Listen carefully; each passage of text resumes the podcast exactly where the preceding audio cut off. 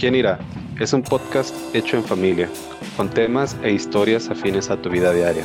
Está hecho para los que ríen, para los que lloran, para los que se caen y se levantan, para los que se equivocan, aprenden y siguen avanzando. Personas como tú y yo. Buenas noches, Ma, Taña, Carlos, ¿cómo están? Bien, Diego, buenas noches. Gracias, Bien, bien, muy bien. buenas noches. Muy bien, gracias. ¿Y tú? Bien también, con hambre, pero bien. Este, bueno, hablando de hambre, creo que va de la mano con lo que vamos a hablar. De lo que todos ya conocemos como, tal vez puedo- para algunos puede ser un término ofensivo, pero creo que es la realidad de la generación de cristal. Bueno, lo que tal vez eh, lo que lo que dicen en Estados Unidos, la Miria le llama la generación de cristal. No sé, Carlos, si tú quisieras explicar un poco más.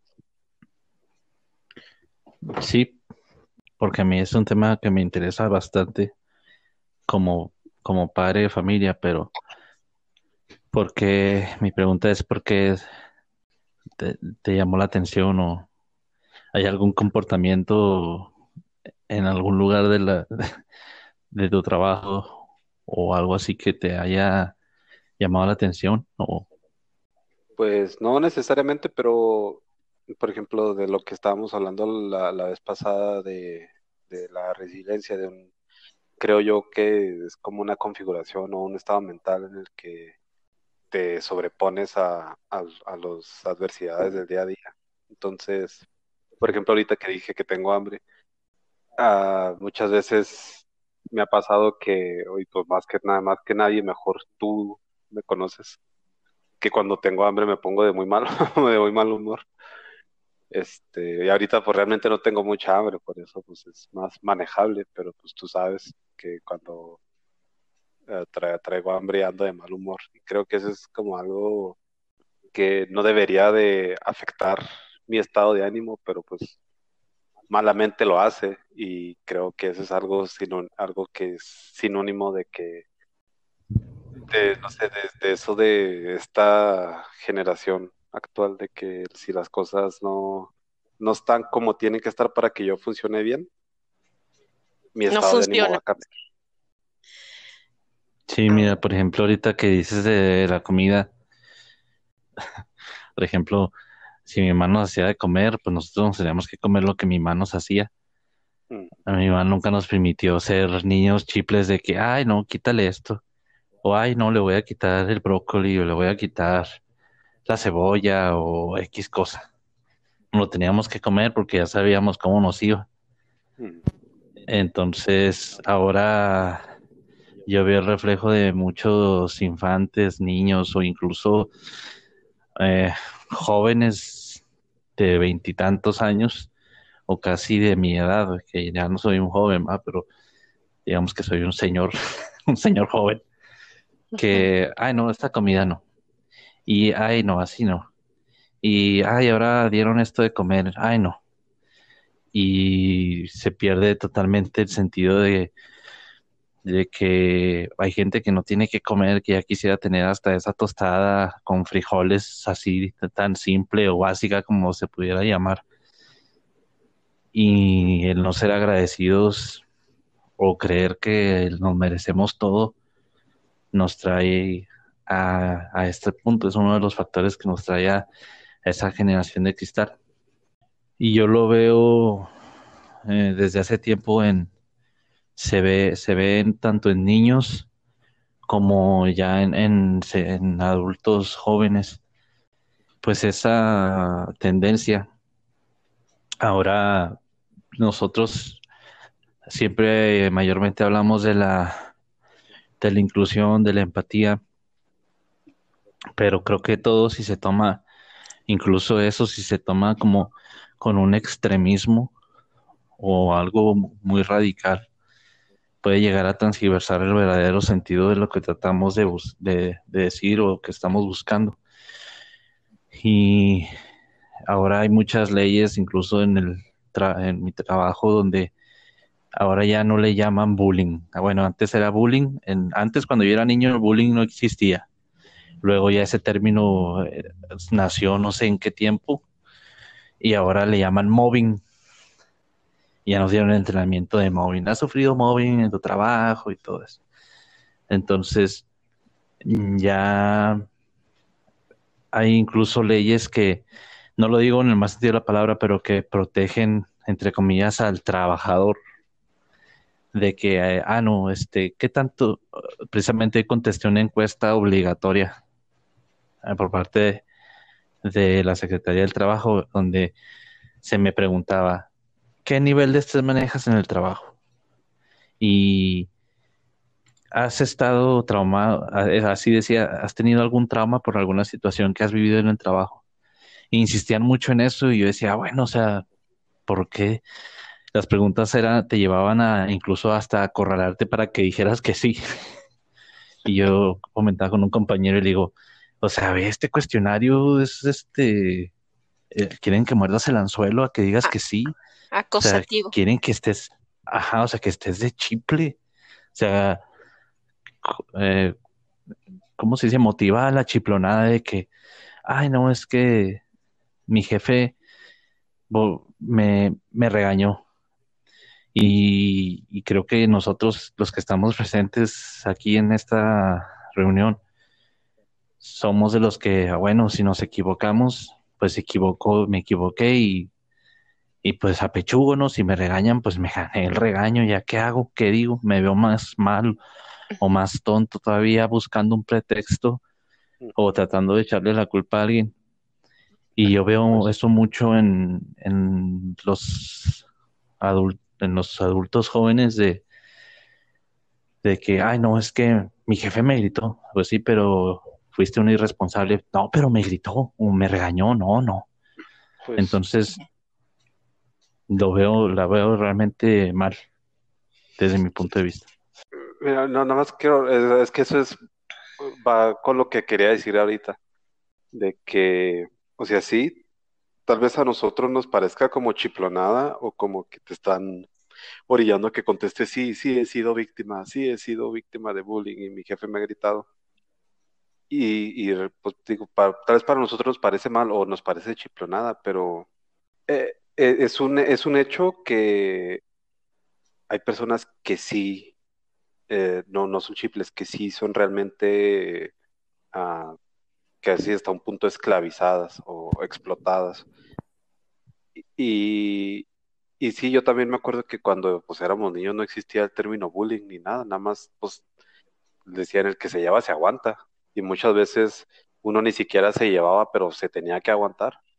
Y, creo que el hecho de que se reconozca el bullying o sea, es un, es un paso hacia adelante, pero también puede llegar al extremo de que se a todo, o sea, si señalas todo, si no, no sé cómo, como las vacunas, o sea, tienes que estar, tienes que tener parte del virus dentro de ti para poderte hacer inmune. Pero de todos modos, se tiene que reconocer cuando una persona es víctima, cuando una persona está siendo explotada, cuando una persona no puede manejar el estrés, porque es una de las cosas que yo entendí, de que no todos pueden manejar el estrés como yo, la, yo lo hago. Para, pues supongo que para ti, para mí es muy sencillo apechugar, y como dice mi papá, pujar para adentro. este, eh, pero, o sea, hay personas que simplemente no, no saben, no saben cómo, no pueden, y, y hay personas que realmente sí necesitan así como que levantar la mano y, que hay ayuda psicológica o, consejería o algo así. Sí, sí estoy de acuerdo, por, eso decía, sin, sin llegarlo al extremo, o sea, llevarlo al extremismo es el error, pero sí estoy de acuerdo con lo que dices. Bueno, yo escuchándolos a los dos, este, uh, yo siempre, una vez estaba platicando con Tania, con mi hija. Entonces Tania me estaba diciendo, es que a mí lo que me molesta es que la gente adulta en los trabajos nos digan a nosotros que somos la generación de cristal o la generación, las millennials, eh, de que no queremos hacer nada, que no queremos hacer, eh, no nos, que no queremos hacer el trabajo porque es trabajo duro, o que si nos llaman la atención, este, o que, o que nos quieran aprovechar de nosotros porque somos jóvenes. Y yo siempre le he dicho a Tania que a mí me molesta escuchar a, a, a los medios, en las noticias, a las personas, en las pláticas, cuando dicen, ay, es que esta generación no, es que yo siempre he dicho que esta generación no debe de, señalarse a los jóvenes. La generación eh, que se debe señalar es la generación cristal que le tocó uh, educar a esos jóvenes. O sea, los hijos son tu, tu, tu, ¿cómo se puede decir? Tu obra, lo que tú trabajaste. Entonces, si tú creaste hijos, ahorita que comentaba Carlos, que dice Carlos, dice, nosotros no, te, no podíamos decir no nos gusta. De hoy, ah, de hoy en día, hoy por hoy, si a mí me preguntan mis hijos, ¿qué hiciste de comer? Es algo que me súper molesta. No sé, no puedo controlar. Inmediatamente me da así un enojo que me tuerzo, así que digo, ¡ay! Porque, porque eh, digo, es que ahora, ahora ellos saben y han valorado cuando ellos se fueron a vivir solos de que qué bueno sería que no importa lo que fuera de comer, pero que llegaran y estuviera hecha la comida, ¿verdad? Entonces, ¿a, qué y, y, no era, y cuando ellos estaban chicos, no era que yo les pegara o que yo los maltratara, que yo les dijera, vas a comer, muchacho, que nunca, nunca. Yo nada más les decía, no me apartes la comida. Yo no les pegué, no les grité, pero me consideré una mamá uh, firme. Que si yo les decía, firme, ajá, que si yo les decía, no, no van a hacer esto porque esto no, no está bien que lo hagan, y era no no era de que ahora me dio la gana y que no lo hagan y mañana sí que lo hagan que al cabo ahora mañana sí estaba no eso no se hacía y no se hacía y yo pienso que, eso es lo que, lo que los padres cristales y los, los padres millennial, a mí es algo que me molesta mucho. Yo me acuerdo eh, en este tiempo que yo vivía en California que, que yo veía una pareja, una pareja de esposos en el trabajo, muy trabajados. Antes de trabajar donde, donde yo los conocí, trabajaron toda su vida en el campo, muy duro. Ellos recogían fresa y chícharo. Ese trabajo se, se, se trabaja de rodillas, pues imagínense trabajar 20, 25 años de rodillas y, seguir eh, todavía en la chamba donde ellos entraron, todavía estaba duro y todo, y que los muchachos de 19, 20 años le estén exigiendo, es que, es que necesito un teléfono, este no sirve, y que, y que la señora y el señor todavía estén, ay, ándale, porque acuérdate que tenemos que comprar ese teléfono, pues es que el muchacho lo necesita. No, discúlpenme, pero no, ahí el que está mal son los padres, ahí lo que está mal es la crianza. Y yo siempre he dicho, qué padres tan egoístas son los padres milenias y los padres de cristal. Ese es un egoísmo muy, muy grande. ¿Por qué? Porque están creando parásitos, porque están creando, no lo estoy diciendo en la, en, la mala onda de decir, ay, no sirven para nada. No, están creando parásitos, están creando gente indefensa, gente que no sabe cómo salir adelante, gente que es víctima de, de sí mismo. ¿Por qué? Porque que no les enseñan, eh, es para mí los padres millennial y los padres de cristal son esos padres que se pasan matando, trabajando físicamente y que llegan a la casa y no quieren saber de cómo está el muchacho, qué es lo que está pasando con el muchacho, qué es lo que está sintiendo, qué es lo que necesita de afecto, qué es lo que está pasando de, de, retos en la vida y en vez de ayudarlo, ¿sabes qué? Ahí está para tu teléfono, ¿sabes qué? Ahí está para tu carro y, y eh, para mí dar la cosa en económica, eh, eh, dar lo que necesitas económicamente es muy fácil. Es lo más fácil porque tú te matas trabajando y se acabó.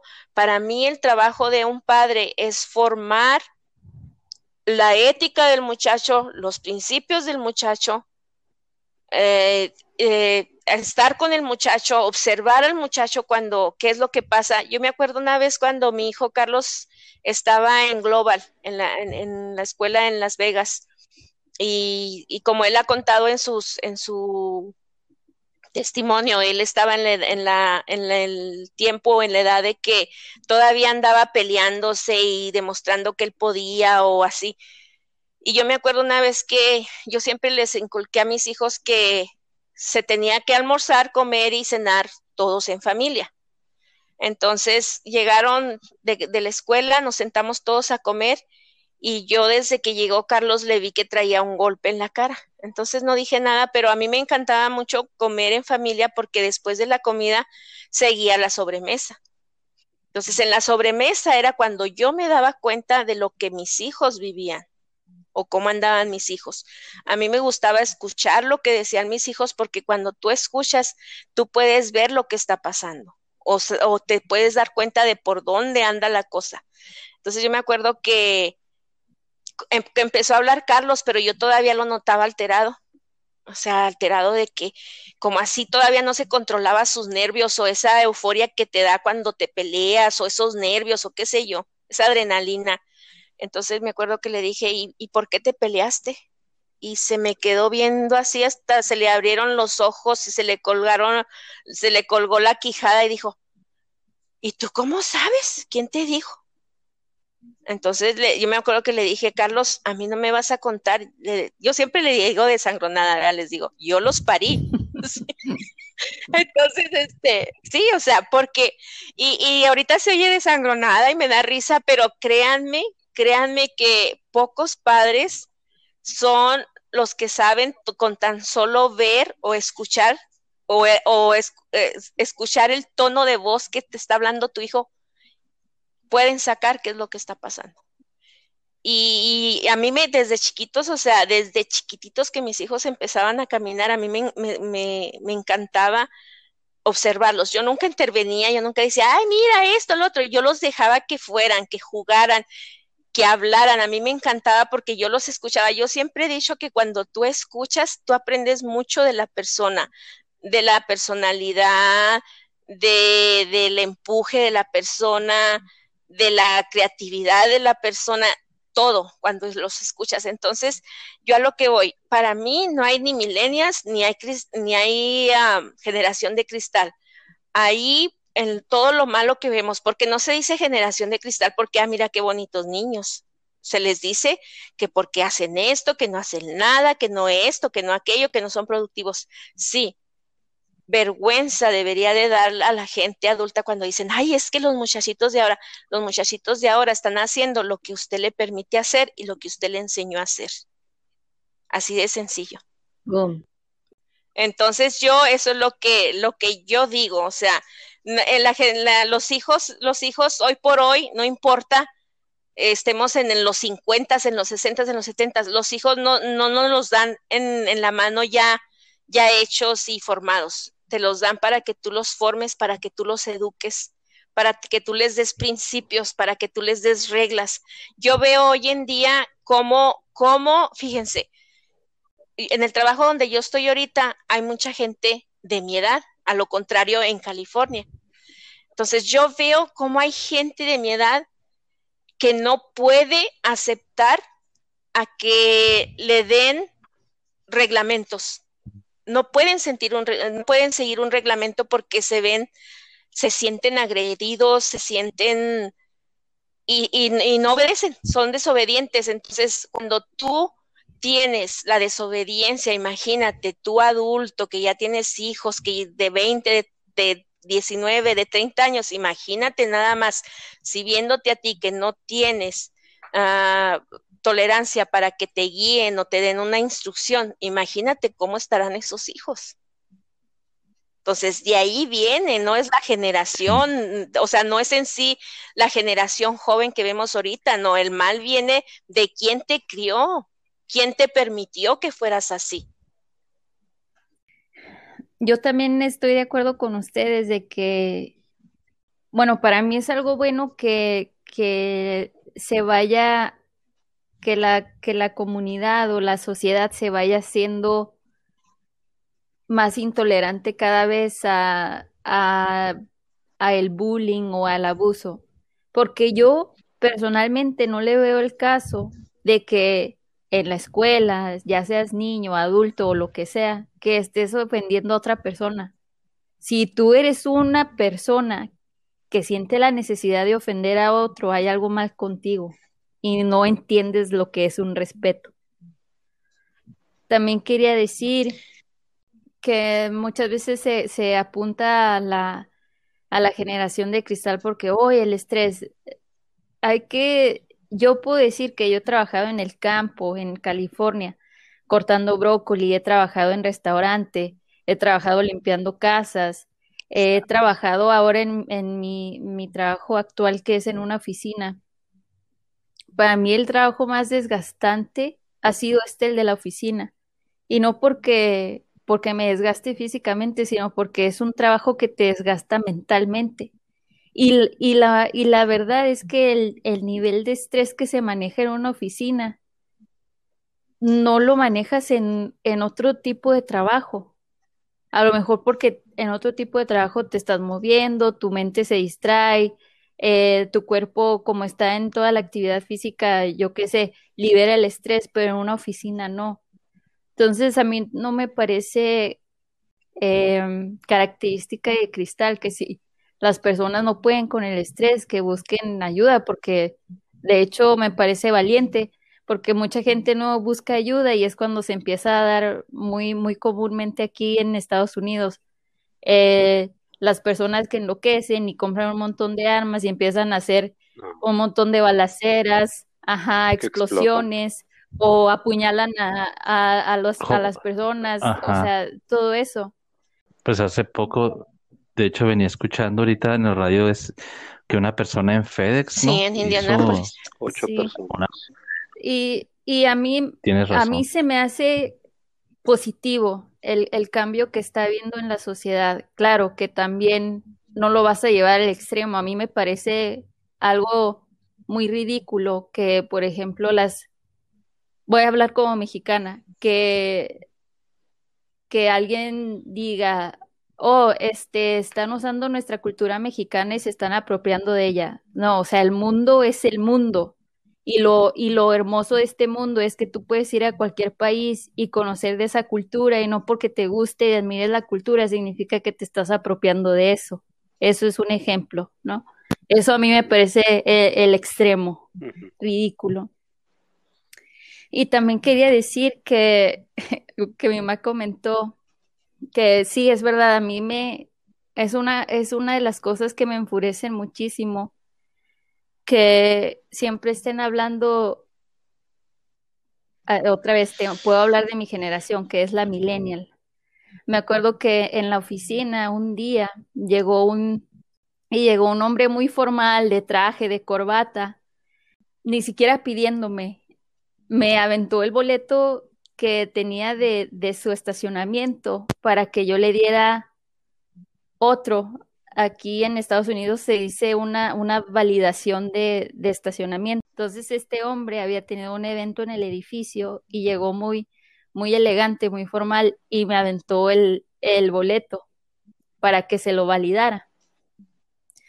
Y luego mientras yo le preguntaba que en qué le podía ayudar, me empezó a decir que la generación millennial, que si yo era una de las, que si yo era miembro de la generación millennial, de esa generación que no nos gusta hacer nada y que de todo nos quejamos y que todo nos ofende. Y me ofendió. me ofendió. Y le, y le dije, ¿qué le puedo ayudar? Y me dijo, necesito que me valides el estacionamiento, porque yo no voy a pagar por por el estacionamiento cuando vine a este evento. Y le dije, ¿sabe qué, señor? Con, toda la pena, yo no le puedo validar el estacionamiento porque su evento no fue en esta oficina. Así que si gusta validar su estacionamiento, pues tiene que ir con la persona encargada del evento al que asistió. Y se fue el señor, indignado, porque yo no le quise validar el, el, el boleto. Pero... Ofendido. Sí, indignado, ofendido. Y, ese es mi punto, eso es lo que a mí me molesta tanto, que la, la generación más grande, que es la que nos e-, educó a nosotros la millennial, que es la generación de mi, de mi ma. O sea, la generación de cristal está conformada por gente de los, de los 60, de los 50, de los 40, de los 30, de los 20 y más jóvenes que nosotros. ¿Sí me explico? No, no, lo que me indigna y, lo que me molesta es que se apunte solamente a los jóvenes cuando el ejemplo que vemos siempre, a donde sea que vamos, es a la gente mayor. Precisamente ahora hay una, una situación horrible en, en, la división en la que yo trabajo, de que varios, varios directores ejecutivos eh, se creen intocables y todos estaban haciendo cosas que no debían. Y a una de mis compañeras, que es mi, mi amiga, la ofendían, le gritaban enfrente de todos y se esperaba que, que mi amiga, solo por ser un, un, título menor o alguien más abajo en la, en la cadena de, de autoridad, se aguantara y se callara. Y mi amiga, que tiene 36 años, ni se cayó ni se aguantó y fue la única valiente que se atrevió a poner una demanda contra estos directores ejecutivos, una, una mujer y un hombre, y ahora la división es un caos, porque todos los demás, todos los, los que son mayores que nosotros, en vez de hacerle frente, decidieron huir, decidieron renunciar e irse. Entonces es cuando yo que, yo que tengo 29 años y pertenezco a la, generación millennial, me doy cuenta cómo, cómo las dos generaciones, la, la mayor y la menor, este, tienen muchísimo de cristal y, muchísimo eh, respeto que aprender. Yo muchas veces siento que las, que las generaciones mayores piensan que porque son mayores y porque ya, ya alcanzaron un título más grande en su, en su carrera profesional, sienten que tienen el derecho de, de hacer a los demás trabajar más duro o, o ponerles piedras en el camino para que batallen, cuando la realidad es que toda la vida ha cambiado. Ni, ni, el, ni la técnica de trabajo, ni, el, ni la cantidad de estrés que se maneja ahora por toda la, la tecnología es algo que ellos vivieron en su juventud. Y, y, creo que va mucho de la mano con renovarse o morir, incluso si eres una persona mayor, tienes que renovarte y tienes que entender que los tiempos cambiaron y que si tú batallaste, no por eso le vas a hacer la vida imposible a alguien más, ¿sí me explico? Sí, este, pues de hecho es lo que, o sea, es algo que quería también comentar yo de lo que estaba diciendo Ima, que sí, o sea, es un hecho que esta generación o la generación de cristal que, que estamos hablando es, es producto de algo, no, no se creó de, de, o sea, de la nada, es de una mal crianza. Este, y de, por ejemplo, aquí en, la empresa en la que yo trabajo, la seguridad es, es ah, algo que le dicen como parte de la cultura, es un valor de la empresa, no es, como, como dicen, no es una prioridad porque las prioridades cambian, es, es un valor, no se cambia. Y en una de las presentaciones que estaba preparando, había así como que un artículo que decía, ah, muchas de las veces uh, puedes toparte con personas que decían, pues que en mis tiempos casi no había seguridad y si hacía más trabajo, era más productivo. Y yo, y pues yo me quedé pensando, decía, sí, tal vez sí es verdad antes porque no había tanta seguridad y porque no se le daba tanta prioridad a la seguridad, las empresas tenían más ganancias o eran más productivas o sacaban más producto. Pero pues todas las lesiones, todas las muertes incluso que llegó a pasar en la industria manufacturera, pues o sea, es, pues es, algo que no se puede esconder. Y tal vez alguien podría, o sea, me quedé pensando así en, el clásico, malamente tal vez, pero en el clásico americano, de que no, pues que yo aguanté esto, yo aguanté el otro, y tú no aguantas nada, y yo hice esto, yo hice otro, y, yo gané tantas guerras, yo peleé en tantas guerras, y tú no has hecho nada, y eso y esto y otro. Y pues como lo que decía Tania, de que o sea, es, es bueno que se esté avanzando, pero es, como le digo a mi esposa, es el cuento de nunca acabar, de a ver quién gana y nunca nadie, o sea, en el, en el, en la, ¿cómo se dice? En la guerra de las culpas, nadie, nadie va a ganar. Una generación se molesta con la otra porque dice que no aguanta nada, y la otra generación se molesta con la otra porque dice que las cosas ya no son iguales, y el caso es que nunca, nunca nadie va, a torcer, no, no torcer, nunca nadie va a bajar los brazos, va a doblar las manos, siempre una va a tener, va a tener que tener la razón y la otra va a estar mal porque yo se aguantaba y tú no aguantas y, y es que tú no entiendes mi estrés, lo que tengo que lidiar y siempre es lo mismo, siempre pues, hasta que ninguno, hasta que bueno, no ninguna de las generaciones, pero hasta que uno personalmente no aprenda a doblar las manos y no estar señalando, es uno de los primeros pasos. Yo creo que la clave de, de todo es la humildad. De hecho, ahora, no, ayer hubo una junta en el trabajo que es la de comunicación y estamos todos invitados. Y el mensaje al final de la reunión fue ese que mientras uno acepte su error y sea humilde y maduro, para seguir aprendiendo, aunque sea de uno más joven que tú o de uno mucho más mayor que tú o de una persona que esté en un rango menor a tu posición. Eso nos va a hacer valorar a la gente que nos rodea y nos va a enseñar el respeto hacia los demás, que era lo que decía Tani. E, era lo que yo iba a comentar, o sea, vuelvo a yo, ¿verdad? Como mamá y como, como la generación más antigua que, que ahorita estamos reunidos. Es lo que vuelvo, o sea, son los principios, son la, la educación que tú le, le formes a tu hijo. Si tú le formas a tu hijo a ser una persona respetuosa, a ser una persona ah, responsable, a ser una persona humilde, como dice Carlos, más no dejada, eh, es, un toma y daca. Si tú respetas, tú no vas a permitir que alguien venga y te falte respeto. Y no quiero decir como que si alguien viene y te falta respeto, que te pongas a gritar al límite, al, al, al, igual al parejo de la persona que te está gritando. Simplemente eh, no vas a permitir que te grite, te vas a ir de ahí, te vas, y cuando sea el momento, vas a poder hablar con él, sabes que no tenías por qué gritarme o, mira, si lo, o como dice Carlos, si hiciste algo mal, tienes que reconocer y tienes que decir, ok, lo hice mal y, tengo que ofrecer una disculpa. Entonces, todo eso es formación. Todo eso es, todo eso es formación, es, es como formes a un niño, si como, como tantas veces escuchamos o leemos eso de que si, si, el niño aprende, si tú maltratas al niño, el niño va a aprender a maltratar.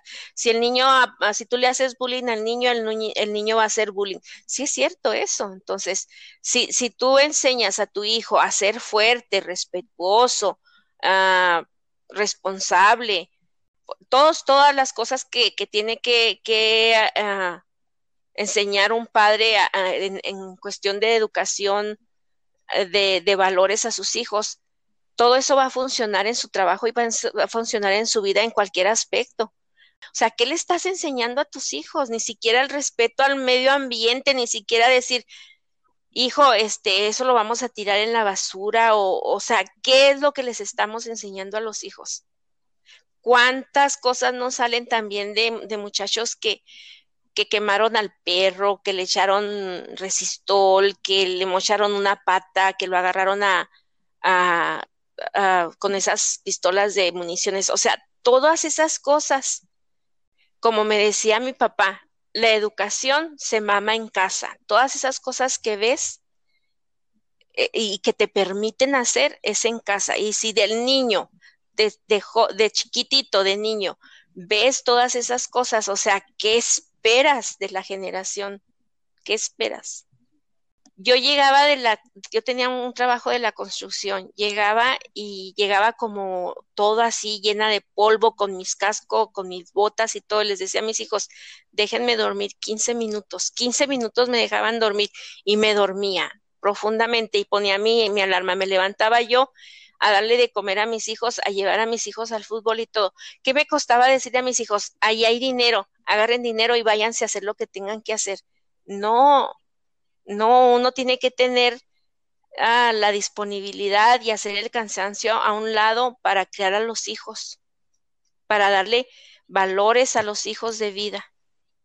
Pues Entonces, por eso te digo, no, no importa, no importa qué edad tengas, si, si, si estás joven o algo, si tienes valores igual y, tu vida va, y además créeme que si tienes valores, si tienes respeto, aunque venga alguien y te falte al respeto mayor y todo, tú le vas a dar una enseñanza a esa persona y créeme que tu vida va a ser mejor.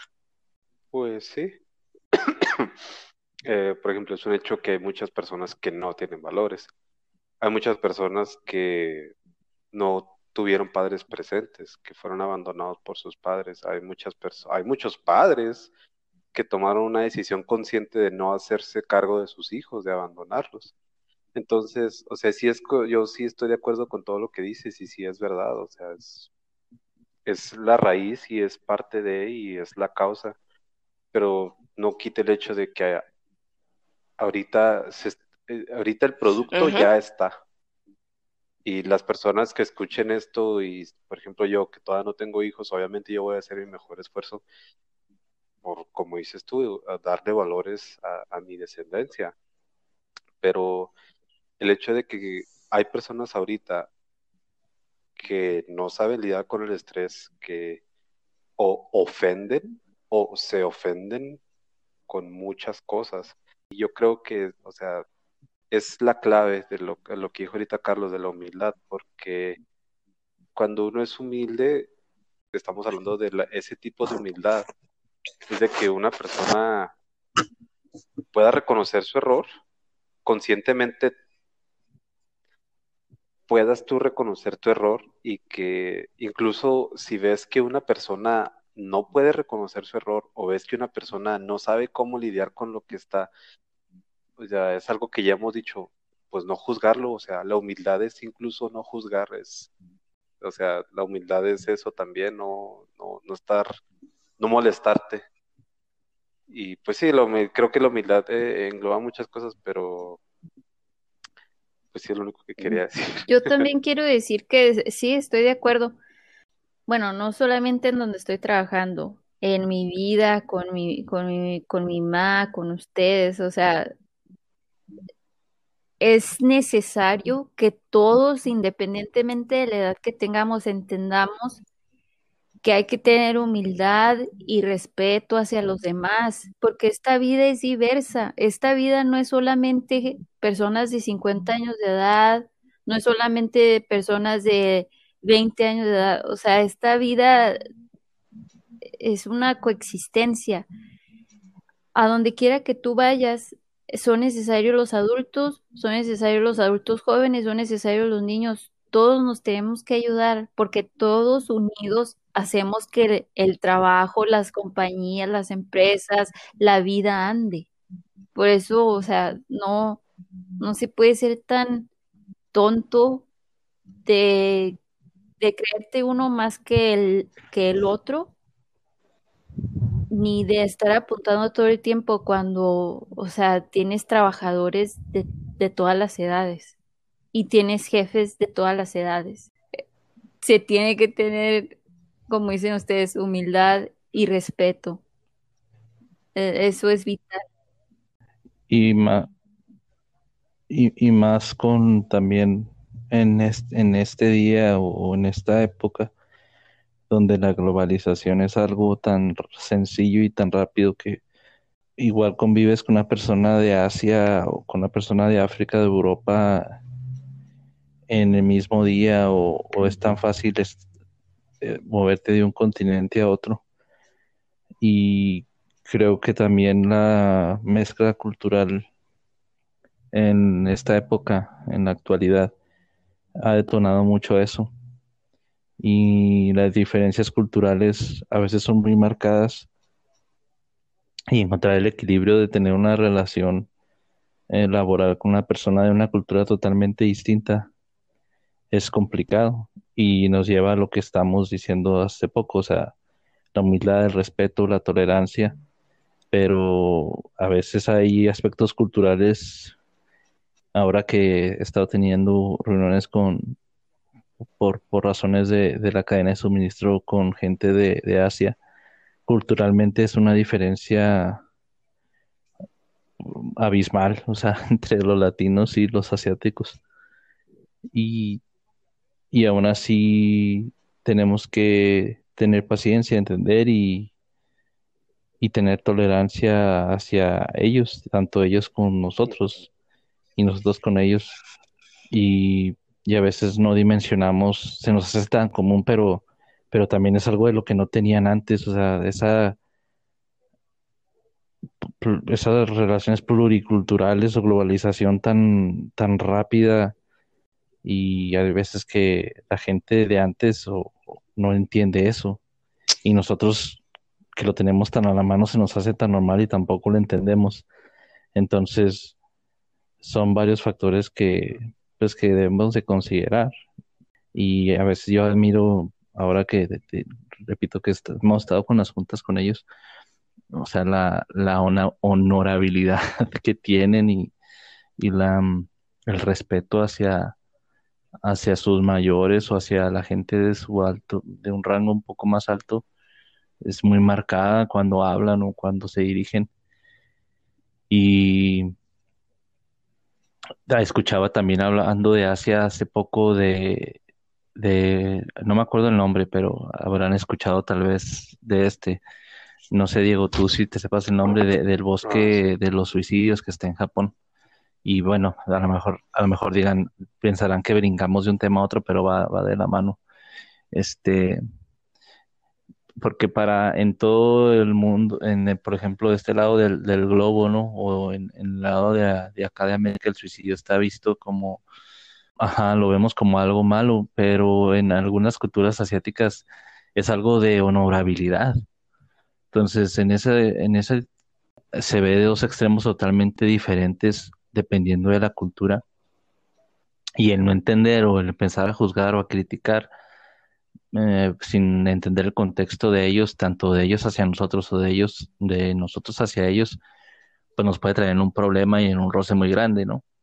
Pero hay veces que necesitamos ponernos o entender el contexto o el concepto de, de cómo está viviendo esas personas para también entender por qué se comportan así. Como decía Diego, hay gente que, gracias a Dios, tuvimos a nuestros padres, a, a mi mamá que que ya después de nos quedamos a vivir con ella y, tuvimos el buen ejemplo, pero ¿qué tal si deja tú a los padres desobligados, sino a lo mejor que hayan fallecido en algún accidente desafortunado? O sea, hay gente que realmente no tuvo la, la oportunidad que, que nosotros tenemos o tuvimos y pues también eso es complicado y también es parte de hacer diferencia, como se dice comúnmente con tu granito de arena, como hay gente que hace alguna labor, precisamente veía, otra vez voy con mi Instagram, veía en Instagram ayer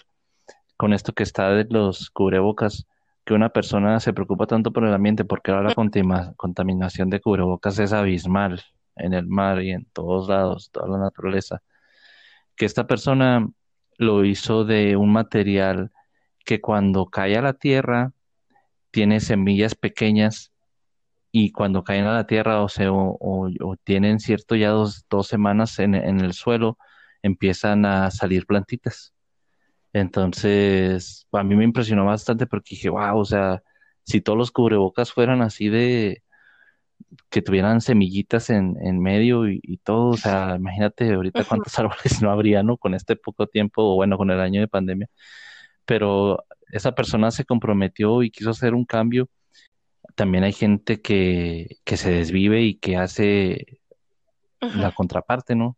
Como esta labor que les digo de los cubrebocas. Entonces, si nosotros tenemos una convicción de, por ejemplo, de, las plantas, del medio ambiente, de los animales o del respeto hacia lo que quieras, personas, a lo que tú quieras. Si tienen esto o tenemos esta convicción, pues hacer nuestro granito de arena, ¿no? Recoger la basura que veamos en la calle o ayudar a algún perrito o plantar algún árbol, cuidar las plantas, no sé. Pues sí. Este, bueno, yo nada más quiero dejarlos con, con una pequeña anécdota de que una persona que yo aprecio mucho me estaba contando que bueno, es feliz en su trabajo. Y yo le nunca, pues obviamente hago el intento, ya como lo hemos dicho varias veces, no, no intento solucionarle la vida, nada más pues escucho a la persona y pues pues intento darle palabras de aliento, este, ese tipo de cosas, pero nunca, pues nunca intento solucionarle la vida. Y hoy eh, tuve un momento para platicar con esta persona y me estaba contando que tuvo una como tipo revelación.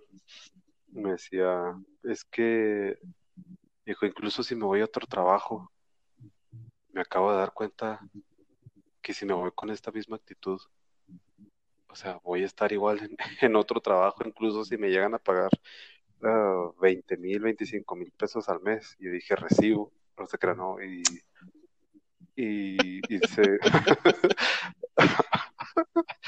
Eh, y me decía, no, incluso si me pasa, si me pagan así, o sea, voy a, voy a ser miserable si me voy con esta misma actitud.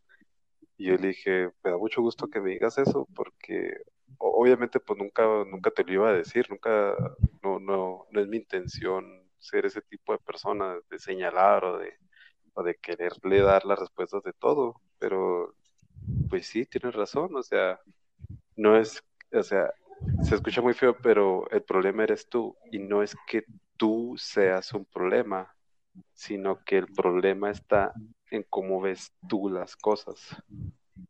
Y si eso no cambiaba, pues sí, tienes razón, te ibas a ir a otro trabajo, ibas a estar igual. Y pues sí, con, eso los quiero dejar de que, pues no es que, voy a usarme mi ejemplo, no es que yo sea el problema, el problema es en cómo percibo yo las cosas. Sí, yo, yo con lo que quiero terminar es lo que les mencioné, creo que a mí me ha funcionado personalmente y antes batallaba mucho, cada vez con los años se me hace más sencillo porque ya tengo bastante tiempo tratando de llevarlo a la práctica y eso ha mejorado así, o sea, enormidades mis relaciones interpersonales, eh, laborales especialmente y con otras personas. Eh, el hecho de nunca creer que sé más. A lo mejor sé que sé más que alguien en algún aspecto, pero nunca pierdo la esperanza, se pudiera decir, o, el sentido de, de, asombro de que alguien me pueda enseñar algo de quien menos lo espero. Eso te ayuda a tener no quiero tampoco sonar como Ay, el humilde o el ecuánime o el don bondad, pero eso te ayuda a, tener la perspectiva diferente. Entonces, ya tratar con respeto, y esto me lo decía mucho mi pa. No sé si ah, se acuerdan que nos platicaba mucho de, de Martita, la señora de limpieza. Entonces, desde las, desde las personas de limpieza hasta el más alto rango, no, tratarlos con el mismo respeto y a veces se lleva uno sorpresas de la gente que menos espera. Tener esa humildad te ayuda a no ser de cristal. Te hace como de, como fluver. te rebotan las cosas, no se te pegan. Entonces, creo que esa es, esa es la clave, no creer que tengo el derecho a, porque no sabemos, no sabemos todos nuestros nuestros derechos, pero no sabemos nuestras obligaciones, más no las queremos hacer, nomás queremos jalar para nuestro lado y eso no es lo correcto. Entonces yo con eso me... Sí, yo, yo también este, sigo en lo mío, ¿verdad? Que el respeto y, y la, como dicen mis hijos, la humildad. Y siempre hay algo que aprender, siempre hay algo que aprender y siempre hay algo que enseñar. Y, allí también es un punto muy, muy que tenemos que tener muy en cuenta. Acuérdense que siempre nos están viendo, para bien o para mal. Y que, a gusto se siente cuando tú enseñas algo y vienen y te lo dicen, ah, es que usted me enseñó esto, yo vi cómo hacía usted lo otro. Eso es bien satisfactorio también. Bueno, bueno, pues gracias Tania, gracias Ma, gracias Carlos por sus comentarios. Este, pues siempre es un, placer poder eh, hablar de este tipo de cosas con ustedes y pues las personas que nos están escuchando, gracias por su tiempo, gracias por su atención. Esperamos que ah, esta plática haya sido igual de interesante y ah, edificante para ustedes como acaba de ser para nosotros. Y pues si quieren formar parte de esta plática, pueden mandarnos sus comentarios, preguntas o pueden contactarnos por cualquier razón ah, en la dirección de correo electrónico quien irá podcast outlook y también pueden hacerlo en nuestras redes sociales. Los links para cada una de las redes sociales está en la descripción del episodio. Y pues una vez más gracias por su tiempo. Que tengan un excelente día.